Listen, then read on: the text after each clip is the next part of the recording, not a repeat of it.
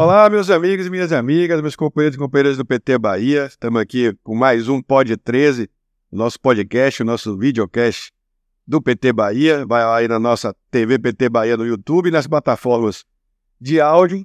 Hoje o professor Emiliano está viajando, está em São Paulo, então extraordinariamente vocês estão vendo meu nome ali, que na verdade não era para ser, mas, mas hoje com muita alegria, muita satisfação, recebendo uma figura que é ícone, símbolo, é, liderança histórica e sempre referência para o PT da Bahia, para o Partido dos Trabalhadores e das Trabalhadoras no Brasil inteiro e para a luta é, da classe trabalhadora no Brasil. Nosso companheiro, eterno presidente Zé Disseu de Oliveira e Silva, bem-vindo, Zé. Dá um alô aí para nossa turma que está nos acompanhando. Seja bem-vindo à Bahia, Zé. Muito obrigado, Éder. Um abraço de luta e combate a todos e a todas, as companheiros e as companheiras. E um abraço especial para o Emiliano. Eu falei com ele por telefone. Ele está em São Paulo, foi fazer uma cirurgia na mão, não pude encontrá-lo. Então aproveito para deixar aqui também um abraço a ele. Zé, vamos começar, antes de começar na política, que eu acho que todo mundo vai querer lhe ouvir muito, a gente sempre quer lhe ouvir muito, queria começar com a coisa mais pessoal da sua relação com a Bahia. Qual foi a primeira vez que você veio à Bahia? Como é a sua história com a Bahia? Eu vim à Bahia em 1968, pela primeira vez, para Salvador, no encontro das entidades gerais da ONU, aonde decidiu-se sobre o Congresso da que é o trigésimo, foi feito depois em Biúna, em São Paulo. O famoso Congresso de Biúna, né? O famoso congresso onde nós fomos presos, né? Todos os delegados, inclusive o Vladimir Palmeira, o Luiz Fravasso, eu e outras lideranças, sabe? Depois, quando eu voltei para o Brasil clandestino em 71, eu passei pela Bahia, porque eu desci, né? Eu, eu vim de Bogotá para Manaus, fiz um pinga-pinga da BASP até Recife, depois desci de ônibus. E eu, quando saí do Brasil, trocado pelo embaixador americano em 69, dia 7 de setembro, nós estávamos presos já 11 meses, eu, Travassi e o Vladimir fomos, né, entre outros, eram 15 presos políticos que foram para o embaixador. Eu, no avião, me dei conta que eu tinha saído da minha cidade, no sul de Minas, com 14 anos de idade. Tinha ido a Salvador uma vez, ao Rio duas, e a Belo Horizonte, ia tomar o poder governar o Brasil. Cheguei à conclusão que precisava conhecer o Brasil. Isso foi se transformou numa obsessão na minha vida. Quando eu voltei a segunda vez eu deixei, porque a primeira eu fiquei em Pernambuco e em São Paulo, apesar de ter passado pelos estados lá entre Pernambuco até São Paulo.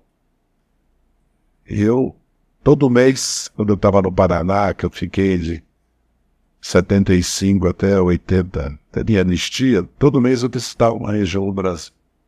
Então eu atravessei os Saí do Paraná, atravessei São Paulo, Minas e vim conhecer o CEPLAC em Ilhéus, em 1976, porque eu estava com um projeto de plantar cacau em Rondônia. Depois eu fui para o comércio, plantei cacau lindo. É. Depois, quando eu voltei é, em 79, saí do Brasil, fui para Cuba, tirei a plástica, peguei um salvo-conto da ONU, Fui a Lima, peguei meu passaporte, voltei de 19 de dezembro de 79 no Brasil. Eu fui um dos fundadores do PT, aí comecei a visitar o Brasil mesmo para valer. Então, vim muitas vezes à Bahia. Mas a primeira vez que eu vim à Bahia foi para ver esse congresso das entidades gerais. Eu tenho passado todas as minhas férias no Nordeste, já faz mais de 20 anos. Né? Desisti do sul do sudeste por causa da chuva e por causa do clima também. E me apaixonei pelo Nordeste. Eu sou, conheço muito Pernambuco, conheço bastante Pernambuco, conheço bem Sergipe, a Bahia, o norte de Minas menos, que também faz parte do Nordeste. Conheço, fui várias vezes já, sempre vou para o interior, não fico só na capital, né? Piauí, o Rio Grande do Norte, a Paraíba, Maranhão, então, eu sempre digo agora, é, no sul, no sudeste, que nós não fazemos ideia como o Nordeste roubou nesses últimos 20 anos. A imagem né, de 20 anos atrás. É, É, você erro. bem um pouquinho né? É Aí. erro.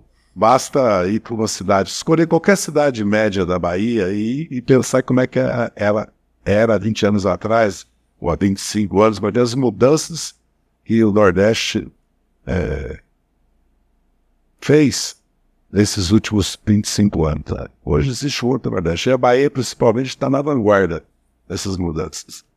A imagem lá embaixo ainda é, é atrasada, vou chamar assim, uma foto É, preconceituosa, muitas vezes, e atrasada, desinformação. Por isso, inclusive, eu já comentei com você e com outros companheiros aqui, até com o governador Jerônimo, tá? é preciso divulgar no Nordeste, o consórcio de fazer uma campanha de divulgação é, do Nordeste, é, até pelas oportunidades de investimento que tem, e pela mudança da qualidade de vida também que tem acontecido no Brasil. Isso não significa que nós não tenhamos grandes problemas no Brasil no Nordeste. Uma coisa é uma coisa, outra coisa é outra coisa. Agora, que nós, fora que não tem praias iguais a do Nordeste brasileiro, que eu conheço praias no mundo todo. Cuba talvez seja o país que tenha praias, né? Porque ah, como Cuba é um, é um jacaré, né? Tem mil quilômetros, né? Tem a praias, porque a República Dominicana, os outros países têm praias muito pequenas, né? o litoral é pequeno. O litoral da Bahia, eu perguntei há pouco pro Ed, tem, tem 1.100 quilômetros, entendeu? Alagoas tem 430 quilômetros. Isso é um potencial turístico que a Bahia tem, entre outros potenciais, fantástico. Zé, vamos voltar, é, vamos chegar na política agora. Esse podcast vai ser um pouquinho mais rápido hoje, tá? Vamos fazer aqui 30 minutos. É, é, não é fácil conseguir 30 minutos na agenda do Zé, mas 30 minutos tá ótimo para nós. Mas sou eu que não tenho tempo ou vocês que Nós também. É, hoje o, o governador nos convidou, convidou o Zé para tomar um café e isso acabou atrasando nossa agenda inteira. Mas é, é, desde ontem a gente tem conversado um bocado, eu queria te ouvir um pouco mais sobre a sua visão dos desafios é, da esquerda é, no cenário internacional hoje, com o conflito é, no Oriente Médio, com a guerra na Europa, mas com os desafios da economia. É, os Estados Unidos enfrentando uma crise grande, de liderança mundial, inclusive, China, Rússia, eh, Indonésia, que você comentou.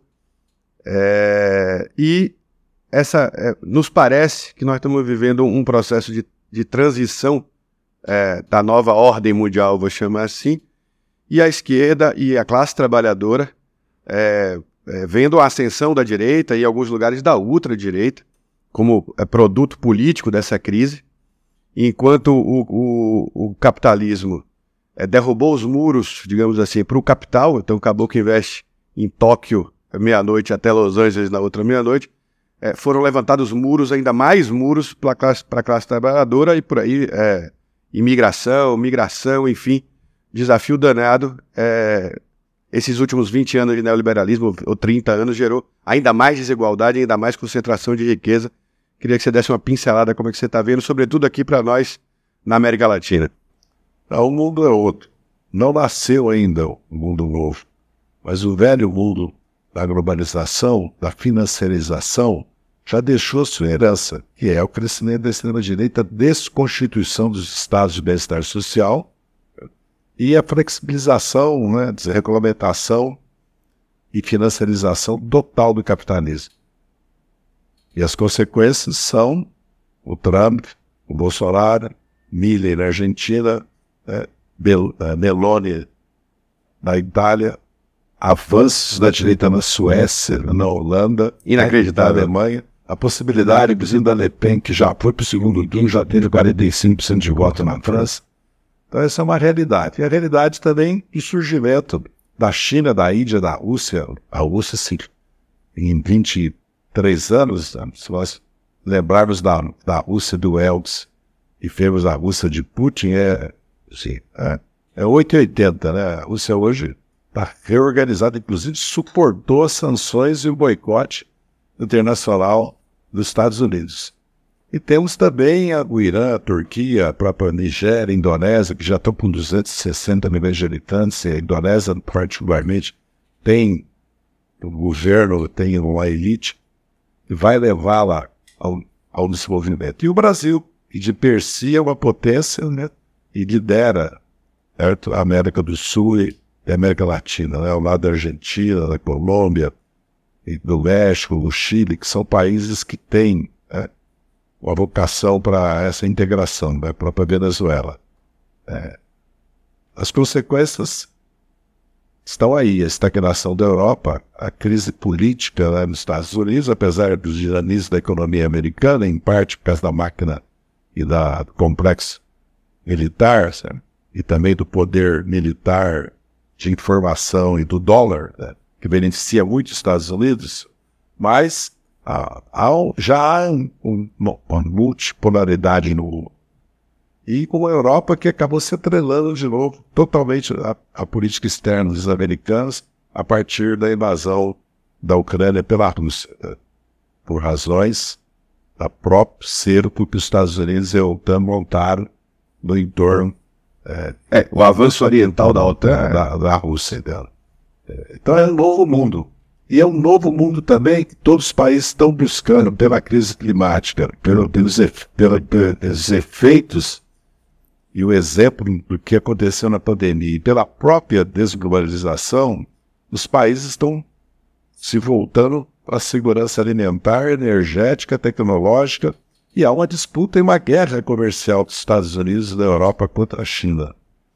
E que é política também, porque envolve questão de Taiwan, a questão é, mesmo de Hong Kong, que mostrou a tentativa de subverter dentro da China a ordem política. Então há uma disputa no mundo e abre uma oportunidade para países como o Brasil, porque nós temos a soberania alimentar e energética, inclusive limpa.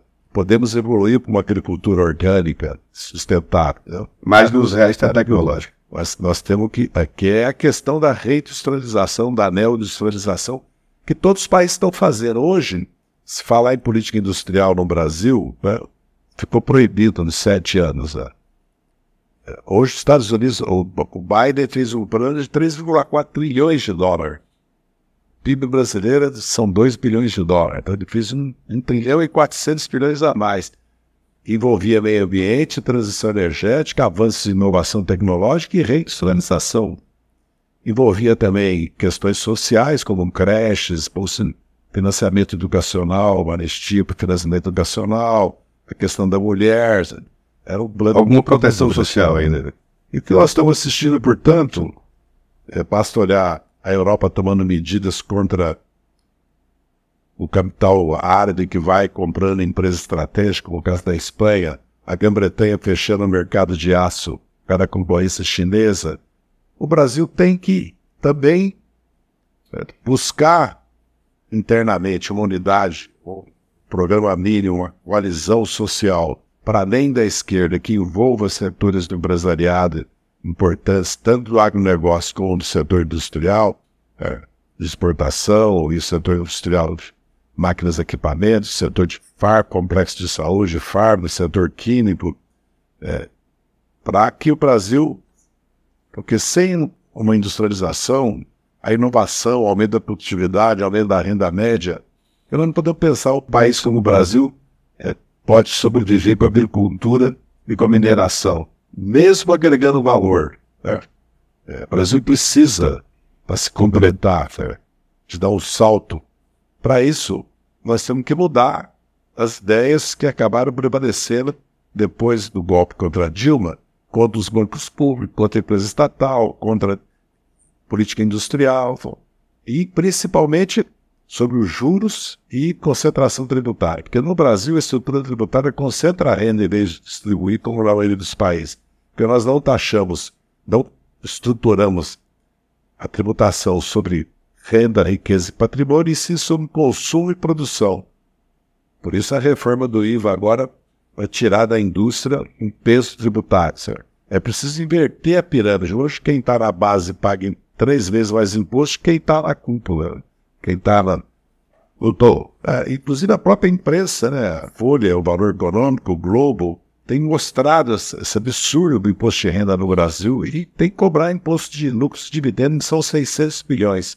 Fora que tem 500 milhões de denúncia fiscal, de subsídios, de incentivos. E não vou nem falar de sonegação e ilusão fiscal, como agora o ministro Haddad propôs uma série de medidas para diminuir a emissão fiscal. Né? Essa do, do CNS, da, da, das subvenções que dá para o CNS, é um deles. Se você soma tudo isso, dá 200, 300 bilhões. Então, é preciso. É, isso é uma tarefa de médio prazo. Nada no Brasil vai se resolver em um ano, dois anos, três anos. Nenhum dos grandes problemas nossos. Precisamos de uma estratégia de 12 anos. Precisamos de uma colisão, de um bloco social que impulsione isso. Precisamos refazer. Foi feita uma aliança numa frente ampla para eleger o presidente Lula e derrotar o bolsonarismo. Agora nós, nós temos uma coalizão para sustentar o governo, que agora inclui até o PP e o PR. Nós temos que construir um bloco social, um bloco político, para um programa de desenvolvimento nacional, encontre pontos comuns com vários setores das elites e os setores populares, das esquerdas, para nós impulsionar o país, porque a esquerda sozinha não consegue fazer essas mudanças. Então, a agenda, para além da agenda do governo, né, para além da agenda dos quatro anos do governo Lula, a gente pensar mais médio e longo prazo e falar em governo Lula, deixa eu começar com uma provocação, então. Tem uma política econômica do Lula e tem outra do Haddad? Não, eu tenho falado sobre isso. Não adianta criticar o, o Fernando Haddad como ministro da Fazenda, que a política econômica do governo é do presidente Lula. E essa política econômica ela é realista e pragmática. E ela é feita a partir da correlação de força que nós somos minoria. Os partidos e as, os setores sociais, as, as classes médias cosmopolitas, anti-bolsonaristas da grande cidade, votaram no presidente Lula, ou elegeram dessa vez, mas tem um programa econômico liberal. E os partidos que é, que nós apoiamos a PEC da transição, aprovamos a PEC da transição e agora aprovamos o IVA e aprovamos medidas impostos sobre offshore, fundos exclusivos, lucro sobre capital próprio, e, e podemos aprovar amanhã, certo, sobre imposto de renda e lucros e dividendos, numa coalizão dentro do parlamento. É, mas é esse, esse, é, essa coalizão né, apoiou uma política de descapitalização dos bancos públicos e de proibição que o BNDES financiasse exportação, que é uma coisa que é, assim, é, é nos expor ridículo público internacional, porque todos os países do mundo têm poderosos bancos, ex-bank, que eu chamo, o Japão tem, a Alemanha tem, a, a Espanha tem, os Estados Unidos, depois da Segunda Guerra Mundial, ao fazer as reformas de Bretton Woods, criou o BIRD, o BID, o FMI e o Banco Mundial. Banco Mundial, Banco é, Interamericano, certo? depois a OMC, os acordos de Bazilé para regular o capitalismo. Por causa das crises do crack de 29, por causa da Primeira e Segunda Guerra Mundial, chegou-se à conclusão que era preciso regular o capitalismo. Margaret Thatcher Riga iniciou a fase de desregulamentação e financiarização, como eu já disse, desmonte do Estado bem-estar que dura 40 anos. As consequências estão aí. Então o Brasil precisa de bancos públicos porque o principal problema do país hoje, se nós analisar, é a concentração de renda que debilita o mercado interno, muito, porque a, a renda do trabalho foi caindo, a renda média é baixa. Como é baixa, o trabalhador tem que financiar para comprar tudo: móveis, roupa, aparelhos eletrodomésticos, aparelhos eletrônicos, viagens, até material escolar. E paga 30%, 50% de juros numa inflação de 4,5% e numa taxa Selic que podia ter já ser 9, mas é 11,75, né? Então, quer dizer, o spread bancário, quer dizer, a diferença entre que os bancos pagam para ter o dinheiro e que eles emprestam é 30%. No mundo é 2%, 1,5%, 3%. Então, existe uma concentração de renda também pela apropriação da renda da classe trabalhadora pelo sistema bancário financeiro. E outra, pelos impostos. Imagina que um trabalhador paga de imposto na água, na luz, em telefone, no transporte, nos alimentos, em tudo que ele compra, entendeu? Paga três vezes mais que paga 1% dos brasileiros que tem quase um terço da renda, e os 10 que tem a metade da renda. Os outros 100 milhões, 100 milhões de brasileiros, não têm participação na renda nacional, os 2 milhões mais ricos. E 20 milhões não tem nem 1% da renda nacional, por isso que tem fome e tem os problemas sociais que nós enfrentamos. Então, essas tarefas são tarefas de médio e longo prazo. E o PT? E o papel do PT nisso? Porque também não vai delegar tudo para o governo fazer. Pelo não, contrário. No meu entendimento, o papel do PT, primeiro, é que depois de sete anos de repressão, nós sofremos uma repressão não só jurídica, como se faz, se fala da guerra jurídica, o uso da justiça com fins objetivos políticos foi o mensalão a Lava Jato, a Lava Jato. Nós sofremos repressão mesmo, porque nós não podíamos sair na rua com as camisetas da CUT, do CONTAG, do PT, do MST, do Movimento Trabalhadores Sem Teto. Sim. Risco de vida por várias vezes. Risco os outros partidos. Então, e sofremos perdas políticas de lideranças, de, de quadros administrativos, dezenas, centenas. Desde o mensalão. Desde o mensalão. Então nós estamos num período de reorganização do partido. A principal tarefa é essa. Reorganizar o PT como força política. Porque a imagem do PT, o apoio eleitoral e social que o PT tem, é dez vezes maior que o tamanho do PT hoje. O PT pode ser muito maior. Então, uma das tarefas mais importantes do partido é a sua própria organização e a disputa política cultural e dos territórios. Porque nesses anos, no Brasil, houve uma mudança social e cultural enorme. No caso do neopentecostal, no caso da, do fundamentalismo religioso, por causa da ocupação dos territórios pelas forças dos partidos de direita. E dos vereadores, deputados, prefeitos. E nós recuamos. Nós como todo, a esquerda como toda, os companheiros do PCdoB, do PDT, todo, do PSB. Do... o movimento sindical popular também recuou. Não é que nós não tenhamos base, nós temos, mas nós vimos agora no, no 1 de maio e no Grito Excluídos que não houve uma mobilização nacional e mesmo agora, nesse momento, por exemplo, que a reforma tributária é a principal tarefa nossa, nós vamos fazer uma campanha nacional com relação aos juros e à reforma tributária.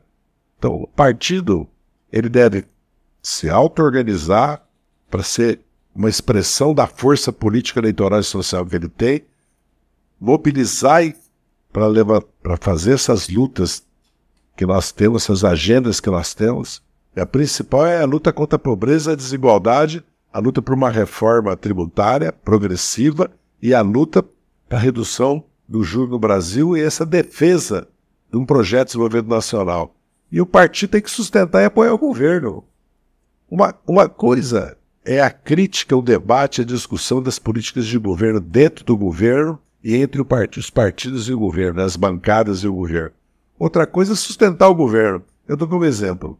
É, as medidas que o Haddad propôs, que não, era, não eram só o IVA e a, a âncora, que depois puseram esse nome já, arcabouço fiscal, não sei porquê, é, era também é, esses é, impostos. Eu falei para o Haddad na época, e para o Laio, desculpe lhe interromper, mas arcabouço fiscal, a, a, diarista lá de casa virou para mim e falou: Salário, você passa o dia inteiro assistindo o jornal, me explica para mim o que é esse calabouço fiscal aí. Calabouço fiscal. A gente é ruim de vender as coisas é, também, né? Acho que essa palavra não foi boa.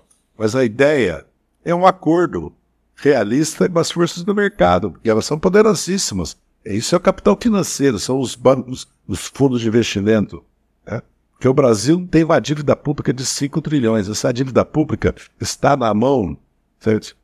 É, 17 mil pessoas físicas e jurídicas, que representam uns 15, 20 milhões de brasileiros os grandes bancos, fundos de previdência e os fundos de investimento. Né? Tem um pouco capital estrangeiro, que antes era grande, nós desdolarizamos a dívida pública e alongamos a dívida pública nos anos do Lula. E apesar de representar muito do PIB, mas só de não ser dolarizada, só de ser moeda própria. Que não há, e como nós temos reservas, podemos ter quase 400 bilhões de dólares, nós estamos muito protegidos. Sim. Nós temos uma âncora muito poderosa que são essas duas as reservas certo? e a dívida pública desdolarizada. Apesar que nós temos dívidas em dólar, mas temos também reservas em dólar. Né? Então, eu acredito que o papel do PT era, era e é apoiar a política econômica do governo, apoiar as medidas que o ministro da Fazenda propõe e trabalhar para aprová-las todas, porque se aprovar todas no Congresso, seguramente nós teremos condições certo, de fazer investimentos públicos para além do que está previsto. Se nós não aprovarmos essas medidas e ficarmos discutindo que está errado o que o Haddad está fazendo, certo? Que nós não devíamos ter apresentado a proposta de fiscal, eu quero saber quem ganha com isso. Até porque o Congresso sinalizou pelos seus presidentes da Câmara e do Senado que iria manter o déficit zero como objetivo? Pode-se fazer déficit público? Pode-se fazer déficit público e investimento anticiclo em períodos de crise e de, e de baixa capacidade de investimento. Agora, você precisa ter condições políticas e acordo com as forças econômicas para fazê-lo, entendeu? Nós temos uma dívida pública sob controle, a dívida líquida. Agora, o problema é que nós pagamos 7, 8% de juro real. Porque dívida pública hoje, todos os países do mundo têm, até 150%, 250% pelo Japão e a Itália. Só que pagam 1% de juro, meio por cento. Então, sobre 5 trilhões, você paga 50 bilhões, 100. Nós pagamos 600 bilhões, 700 bilhões, que não pagamos, nós emitimos dívida que aumenta a dívida pública. Então, se nós parar, baixarmos o juro, a inflação mais 2%, significa que nós estaremos pagando 100 bilhões por ano. Aí não afeta. Você deixa, a dívida cresce, a dívida pública brasileira está crescendo muito, está crescendo muito pelos juros da dívida pública que nós pagamos, que é a maior concentração de renda que existe. Porque isso é para 17 mil pessoas, fiz jurídico para 10 milhões, 15 milhões. Sendo que esses 10, 20 milhões, vamos lembrar assim, os aposentados, os pequenos investidores, representam 80%, que fica com 20%, os 20% ficam com 80% desses 700 bilhões, 600 bilhões. É muito, é uma concentração de renda, é uma máquina de concentração de renda isso. São questões que precisam ser encaradas. Não se resolve isso a curto prazo. Aí vem a questão de uma perspectiva de 12 anos, que eu tenho falado. Três governos. Que vão lembrar o problema da segurança pública e do sistema penitenciário. Nós temos que mudar tudo do sistema penitenciário. Mas, não muda em um ano, dois anos, três anos, até porque não tem recurso para isso. Cada assunto, a revolução educacional e tecnológica, porque o Brasil precisa fazer em 10 anos, 100 anos de avanço no setor educacional e tecnológico. Porque nós estamos entrando no, século 22 quase, porque daqui a pouco é inteligência artificial, tudo vai encurtar muito. E nós temos um sistema educacional do século passado. Né?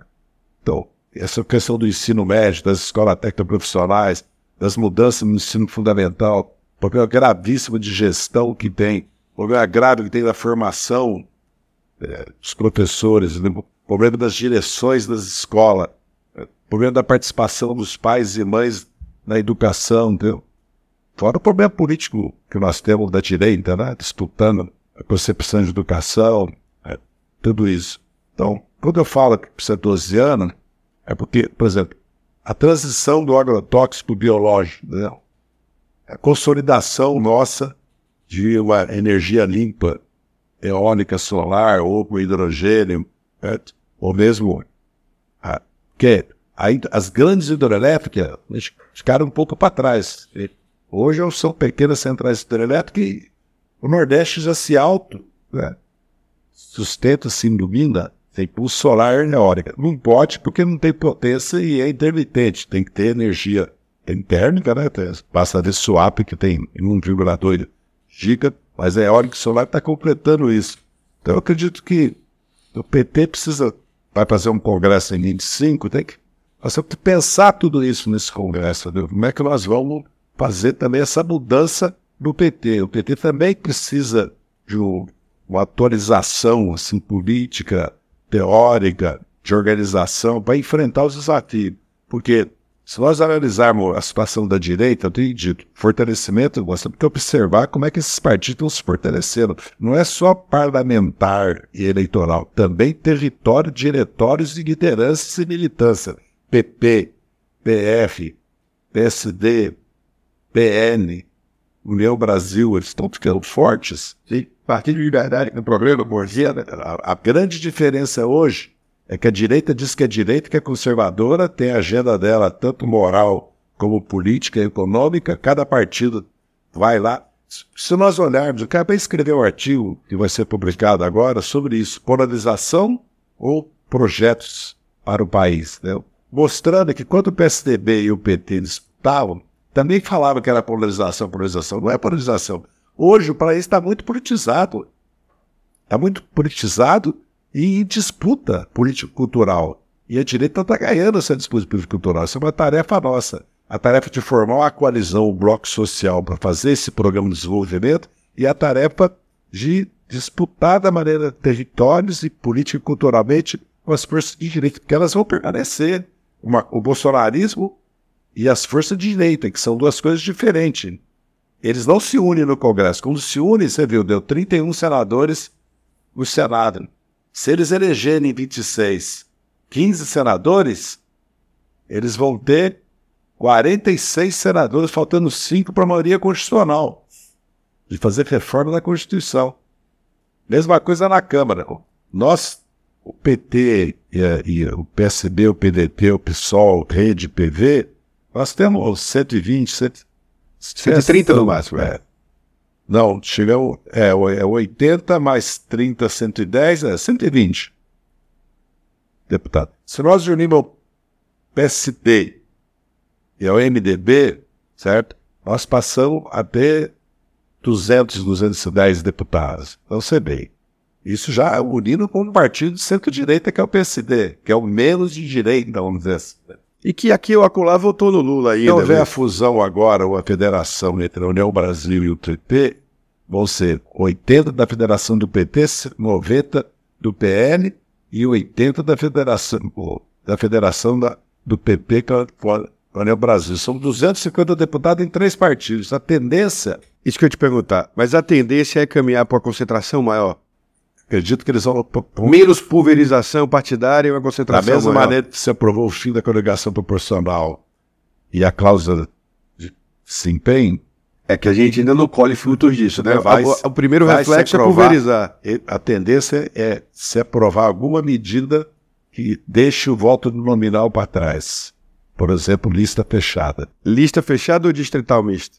Acho que está mais para lista fechada. Pelo que eu ouço nos bastidores, por exemplo. Para mim é um sonho, você sabe. Desde, desde aquele relatório do Fontana, que eu estava muito convencido de que a lista fechada, construída pelos partidos e o empoderamento dos eu partidos no processo eleitoral. Do BP, da União Brasil e do BR, que eles, que eles estão dispostos a aprovar. E o Caiado deu uma entrevista esses dias, eu estava vendo na televisão Cultura, acho que era na TV Cultura de Goiás, ele dando uma entrevista falando que ele foi relator da reforma eleitoral dizendo que lá já eles defendiam.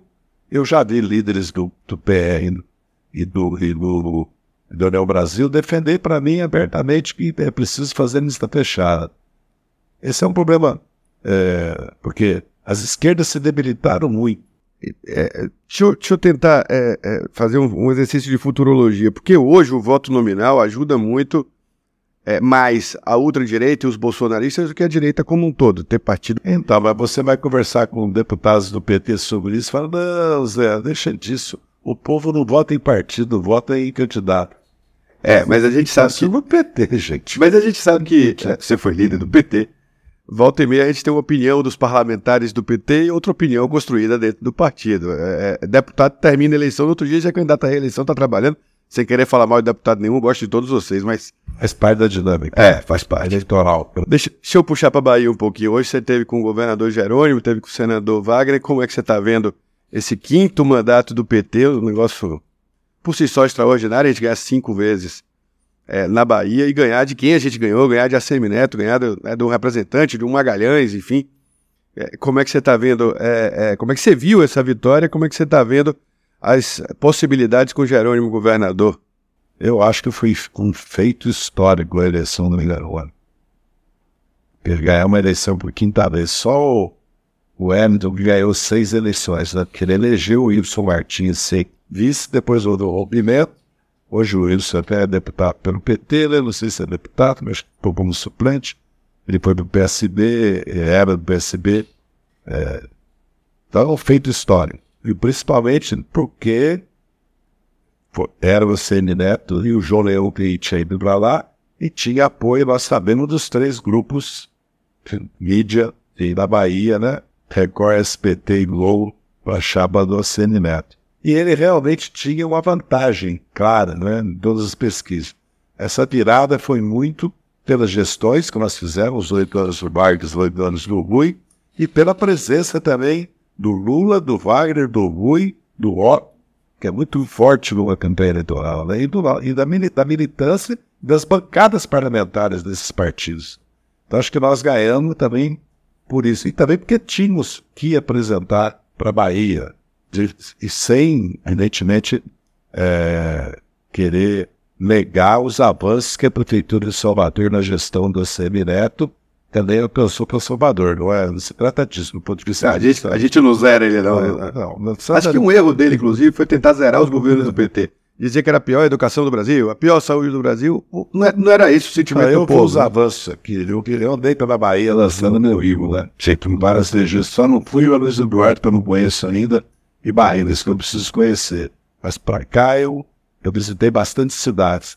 Eu vi os avanços na área da saúde, na área da infraestrutura lá, e a economia, né? Porque o governo tem que ser capaz de criar as condições para a economia baiana crescer, né? A Bahia tem um potencial fantástico, né? Porque esse fato da Bahia ter 700 e tantos mil pequenos agricultores familiares é uma riqueza fantástica para o Estado. A Bahia tem, tem essa, essa, essa condição mineral que a Bahia tem, né? Eu estava estudando isso agora, por acaso, Por isso a urgência da FIOL, por isso que a gente resgatou o projeto. tenho Com, com o Manuel, que era acender, e com o Camarel, Carvalhal, Carvalhal. Carvalhal. E, perguntei muito sobre isso, né? E o potencial turístico que a Bahia tem e industrial, que a Bahia já é um estado industrial, né? E, a- e essa vitória de trazer Bliartin para cá, é, ela vai ter consequências, porque a rede de fornecedores, o complexo que vem em volta disso, você vê que eles já estão falando em 10 mil empregos agora. São empregos que o salário médio é 10 vezes o salário do comércio e 7 vezes o salário do serviço. Quando você fala em 100 mil trabalhadores na indústria, está falando de um milhão de trabalhadores no comércio, entendeu? Porque o salário é 7 ou 10 vezes maior. É um avanço. E a Bahia também nessa parte da infraestrutura de energia. foi, né? Também que avançou muito nessa infraestrutura rodoviária. E os portos, que é uma questão fundamental para a Bahia também. Então, eu acredito muito na capacidade do Jerônimo da nossa coalizão de governo e da, e da capacidade administrativa para criar para grandes governos. O que, que precisa proteger? O meio ambiente. Aliás, o governador passou é, o filme de cinco minutos da Secretaria do Meio Ambiente sobre a questão ambiental na Bahia, né? Produzido pelo nosso secretário é, Dudu Eduardo, que ainda não se filiou ao PT. Dudu, nós estamos cobrando, você tem que se filiar no PT, viu, Glauco? Cobrar dele depois da filiação. Ela pede que eu venha ensinar. Pronto, aí o Zé vai abonar. Melhor é trazer o Lula. Se não vier, o Jacques Wagner e o Jerônimo e representam bem o PT e você, mas eu posso ensinar também. Eu acredito, eu acredito muito no potencial da Bahia. Eu tenho dito muito para as pessoas que vêm conversar aqui no sul do Nordeste que eles têm que vir no Nordeste.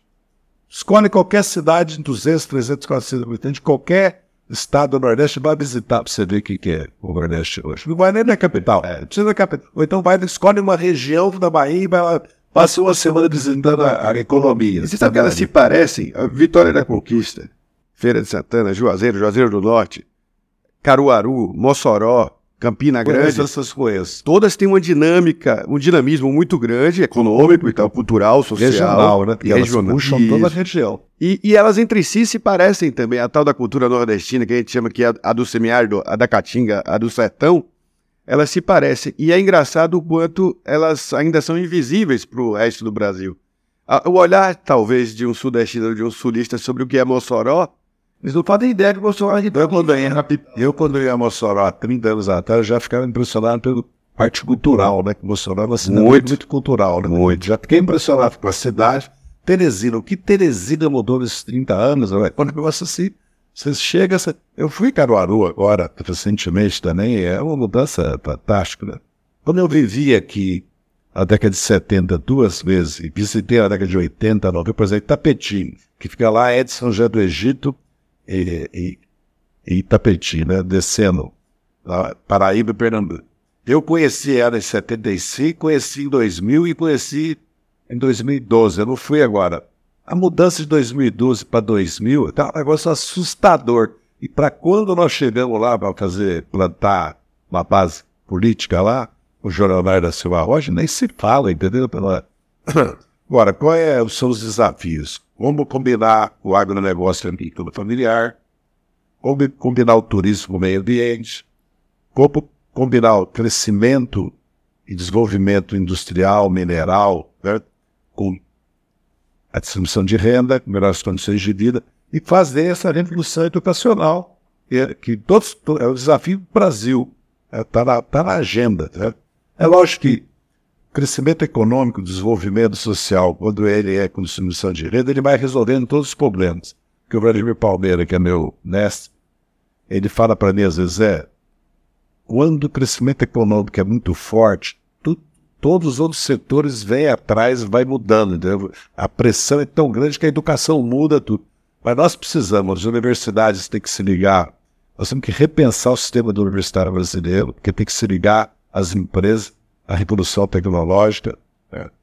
e, e a distribuição geográfica. Viu? Nós temos que priorizar alguns setores e investir pesado no desenvolvimento tecnológico e educacional. Né? Além, nós, nós fizemos uma revolução no Brasil nos 40 anos, universalizando o ensino fundamental, demos merenda escolar, todos os problemas, transporte né? e material escolar. Agora nós precisamos levar a qualidade, né? Diminuir, você também, é, porque há muita fuga, né? Sim, é vazão. Tem vazão, certo?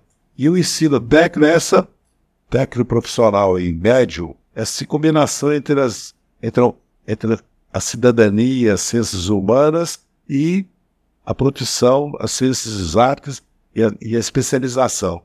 Talvez os institutos federais, como esse que eu filmei, né, tem a maquete lá na hoje o governador. A Escola de Tempo Integral de Escola de Tempo Integral. É isso que o Brasil precisa de colocar todos os jovens em escola integral. É, governador, eu persegui tentar fazer 260 dessas na Bahia eu inteira. Tô muito, eu estou muito otimista. E o presidente pro, é, prometeu, se comprometeu, né? 100 institutos federais tecnológicos. Nós temos 31, 35 Todos os prefeitos deviam colocar como objetivo nos próximos 4, 6 anos todas as crianças estarem na escola integral. Muitos prefeitos fizeram, o Zeca de seu 14 anos de governar a cidade, fizeram quase 80%, 70% do integral. Esse é um desafio.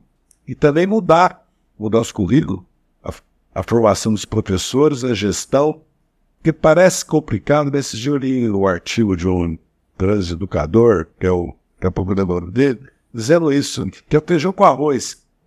Boa gestão, bons diretores, é, bons professores. Boa formação. Boa formação, né? E disciplina, porque precisa de disciplina. Sim. Falar em prefeitos, você acha que esse ano a gente recupera um tamanhozinho do PT? 2016 2020 foram muito ruins as eleições municipais. Para a esquerda como um todo, para o PT, mas você acha que a gente consegue ampliar o número de prefeitos Eu acho que nós podemos ampliar muito o número de vereadores. Nós temos, ó, o Lula tem 60% de voto em mais de 2 mil municípios brasileiros. Tem que eleger vereador nesses municípios. Nem que seja um, dois. Já é uma. Depois nós temos que disputar, certo? Aonde nós temos chances de vencer em cidades médias e grandes. E temos que nos apoiar nos aliados onde eles podem vencer, porque o nosso governo não é um governo do PT. Não é só do PT, do PSB, do PDT, do PCdoB, do PV, da rede do PSOL. É um governo que inclui PSD, inclui MDB, MDB o MDB, né? No caso do PP e do PL e do, do União Brasil é mais difícil, né? eles vão disputar conosco. Mas não o PSD e o MDB.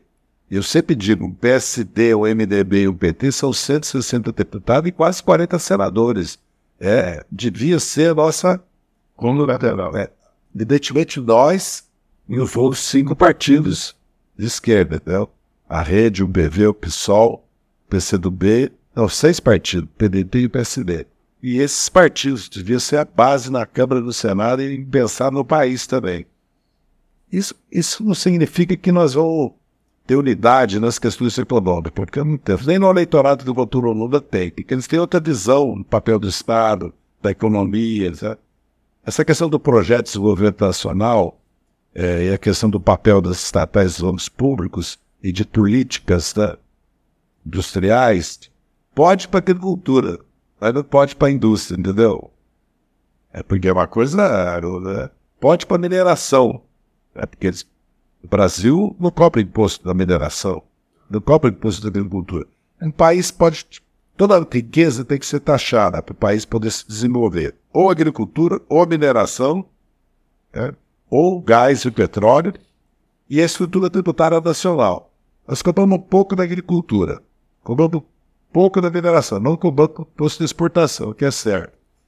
E o petróleo, que nós tínhamos a possibilidade de capturar uma parte da renda, criar um fundo soberano, como todos os países fizeram, eles tiraram isso para o Temer Bolsonaro de nós e nós passamos a distribuir royalties para os municípios. e para os estados, coisa que os outros países não fizeram. E criamos uma distorção grande nessa relação dos municípios. Essa coisa do royalties municipal nós erramos. Então, aí tem a estrutura tributária. A estrutura tributária está de ponta cabeça, não cobra imposto, cobra da produção e bens, ser, ou subprodução, e não cobra da riqueza da propriedade, então tá. Então o país, isso aqui é um estrangulamento, o país também tem que resolver. Para resolver isso é que eu falo, precisa formar maioria no país, maioria parlamentar. Então é uma estratégia de 8, 12 anos, porque nós vamos pensar em lição municipal, nós vamos retomar o nosso crescimento esse ano, vamos garantir. A gente tem a grande vitória em São Paulo, Minas, Belo Horizonte, podemos disputar Salvador, Fortaleza, Natal, muitas capitais nós podemos, Goiânia, com chance, né? E ter prioridade em eleição. Quais são as cidades médias em que queremos ganhar? E depois, um grande esforço para eleger grande número de vereadores. Porque você sabe que campanha de deputado federal estadual, eu me elegi deputado federal sem ter prefeito. Muito pelo meu esforço de eleger, porque foi muito difícil a eleição de 90 em São Paulo. Para mim, mais ainda, por razões internas do PT. Né? O dono do setor do PT católico me via como ameaça política e ideológica, vamos dizer assim. De certa maneira, eu tive dificuldades na minha campanha, mas eu me elegi por causa do apoio dos vereadores e da militância também, que eu sempre tive muito apoio da militância para minhas campanhas. Né? Elas nunca foram campanhas muito, muito, muito caras, porque a última PT me elegeu. 500 tantos mil, 600 quase 600. O PT que me elegeu. Você estava coordenando a campanha nacional, dava nem tempo de fazer campanha de deputada. A maioria dos diretórios me tirou como candidato prioritário, fez campanha para mim. E em 98, eu também já, como eu tinha sido candidato a governador, eu já tinha um eleitor né, geral que votava em mim. Eu nunca fui assim de fazer grande campanha para deputado. Eu acho, Zé, que a gente está muito alinhado. Aqui na Bahia, nós temos dito, né, nós vamos para a eleição municipal com a responsabilidade de quem é o, o partido do presidente da República e de quem é o partido do governador do Estado. Então nós temos que aumentar a governabilidade deles, dar mais é, é, solidez à nossa coalizão. E claro, onde o PT tiver chance de disputar, nós vamos disputar com 13, vamos disputar com a candidatura do PT, mas onde algum aliado tiver em melhor posição para derrotar o bolsonarismo, derrotar o carlismo, nós não vamos é, deixar de ter a responsabilidade. Mas acho que no PT é Acho que há consenso no PT sobre essa estratégia, espero. Acho que sim. no PT da Bahia, sim, a gente aprovou essa política com certa tranquilidade. Aqui o Lula, na eleição passada, deu uma bagunçada. O Lula saiu da prisão e dizendo: onde tiver um companheiro ou uma companheira do PT que queira ser candidato a prefeito. Nós tivemos 161 candidatos a prefeito em 50 o vice era do PT, ou seja, aí isolou o PT. Ele optou por uma política de reafirmação do PT. Sim. Mas para os estados onde a gente era governo, isso desarrumava. E culturalmente aquilo pode ter um papel, mas, mas eleitoralmente é de Nem pedagogicamente é bom, é muito ruim. Até que em 24 acho que nós vamos mudar isso aí, vamos fazer essa política que você definiu. Eu tenho, eu tenho clareza do papel do PT. Acho que o papel do PT, primeiro, ele se reconstruir como uma força que ele é, social eleitoralmente, precisa ser em termos de organização. Né? Segundo, a mobilização, grandes campanhas. Por exemplo, agora nós vamos começar uma campanha pela reforma tributária progressiva. Mesmo que a janela política me ano eleitoral, mas se você ler os jornais, a imprensa toda hora está falando do absurdo que é a imposto no Brasil, né? Essa coisa de não taxar o custo de dividendos. Que é uma batalha que politiza, educa também a sociedade, como uma batalha de juros altos. Que, aliás, o Lula chamou essas campanhas do juro alto, Sim. Da, da reforma tributária e da luta contra... Provocou, tentou mobilizar, nos chamou e pouca coisa foi feita. Por exemplo, quando a Câmara aprovou desmonte no Ministério do Meio Ambiente, o arco temporal, nós vimos ter mobilizado, porque as classes médias, os empresários, os intelectuais, os artistas iriam apoiar. Não fizeram. O 1 de maio mostrou a fraqueza de 3 mil pessoas no Gamal para a presença do Lula. Se bem que o Lula só anunciou que ia no dia anterior. Depois, veio os excluentes. Mas as centrais e os mas sindicatos não estão sofrendo demais com, a, com, a, com, a, com o ataque de Temer ao movimento? O ataque levou 30, 40 mil versos para as margarinas. Então é um problema também de mobilização voltar ao árbitro. Por que não fazer um plebiscito nacional sobre a reforma tributária do posto de renda, coisa? Ideias, né? E o outro. E é de fácil comunicação, né? Quem quer taxar rico, quem quer taxar pobre. E o outro, e o outro papel do partido, além desse, é sustentar o governo, apoiar o governo. Discutir, debater dentro da bancada, no ministério, dentro do partido com o governo, tudo bem, mas quando o governo apresenta uma política, nosso papel é apoiar. A sustentação e avançar. No caso do Haddad, é quase uma covardia nós não dar apoio total a ele para aprovar todas as medidas que ele queria, porque todas as medidas que ele queria transformam o déficit zero no mal menor. Sem essas medidas dele, o déficit zero vira contingenciamento e corte. Porque nós temos um PAC para lá, entendeu? E nós temos esse problema das emendas impositivas, emendas de bancada, entendeu? É, a alternativa é voltar ao teto? Não pode ser. Acho que isso já está superado, agora nós temos que olhar para frente. É, tem agora a batalha de aprovar no Congresso certo? Ou não a reforma tributária esse ano. Essa é uma questão, porque tem outras questões importantes no Congresso para votar, mas essa é uma questão fundamental. Vamos ou não apresentar o projeto de reforma do imposto de renda e tributos de dividendo em 2024? Espero que sim. Zé, secretária Rafaela já está brigando comigo ali, que eu prometi que seriam 30 minutos, estamos a 55 minutos é que eu é, de programa. Não, não, não, não. Aqui é o Papo Quando é Bom, é, é rede, mas queria lhe agradecer de novo, agradecer a visita, agradecer o carinho de sempre, as orientações. É, você sabe, do, do quanto a gente na Bahia, é, o PT como todo da Bahia, tem um carinho por você, eu especialmente. Deixa eu te contar uma coisa, a primeira vez que eu fui pro debate é, de candidato a presidente do PT, 2001, né, foi o primeiro PET de 2001. Primeiro PET. Aí, é, meu tio Evaldo era, já foi dos bancários, sindicatos bancários e tal, me levou para um debate no PED. Eu, o Zezé, o Glauco tava, eu acho, e Evaldo. Aí, tio de Santiago foi candidato, acho, naquele ano, Fontana, acho que foi candidato, não lembro. Raul Ponte, acho que era o candidato da DS, enfim. No sorteio, botaram o Zé para falar por último. É, cada, cada candidato a presidente do PT que falava, eu falava, pô, esse cara tá certo. Aí vi o outro, eu falava, não, esse cara tá certo.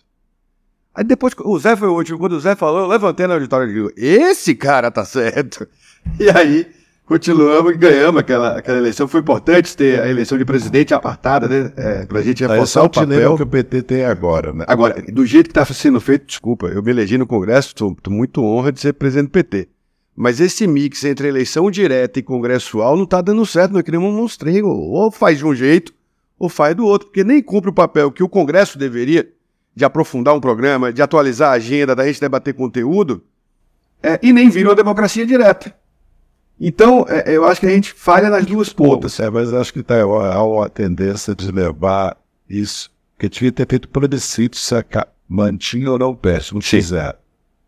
É, agora não sei como é que vão resolver isso com a 2025. Se vão fazer simplesmente fazer só congresso, ou fazer esse mix, é, ou voltar ao PET. Todos. Que, qual é a alegação para não ter o PET? É, a alegação, às vezes, é porque paga mensalidade, que paga transporte, que nos, Sim, mobilização em massa de eleitores, no debate, né? Mas os encontros podem ter essas deformações que o PET, então não pode ser isso. É, o, o, debate e a discussão, independente se é PET ou encontro, tem que ser antes, não pode ser num dia. Sim. Porque a ideia é que os 200 filiados estando reunidos em vez de vo ir votar, Aí tem discussão política, não. Tem discussão política. Se o partido tem uma sistemática de informação e de discussão política o tempo todo, com um milhão de filiados. Outra coisa, o PT tem mais de um milhão de militantes que não são filiados. Não é só os filiados. A sociedade petista. É, que são militantes do PT. Era uma tarefa nossa filiar, inclusive. Nós não fazemos campanhas de filiação. O PT melhorou muito, a bem da verdade é, sobre a presidência da Gleice. A parte de comunicação melhorou muito, formação política, a presença política do PT, ela contesta a nossa líder, tem autoridade, tem legitimidade. Não, tá se, se discute isso agora. É, é, preciso encarar esse desafio. Vai ter PED, não vai ter PED, vai ter só encontro, entendeu? É, porque o que não pode é nós ir rasgando o estatuto, sempre há uma razão de força maior para rasgar, entendeu? E depois começam as deformações. Eu impresso delegado para outra chapa, a chapa depois me apoiar no diretório municipal, regional, estadual, entendeu? Aí começa. Né? Qualquer um pode ser meu diretório desde que esteja na chapa, entendeu? Na chapa, né? Aí começa, então, então é melhor mudar o estatuto. como nós mudamos já o estatuto, né? Para criar as cotas, para criar paridade, né? E para criar o PED, né? O que é preciso é. Uma...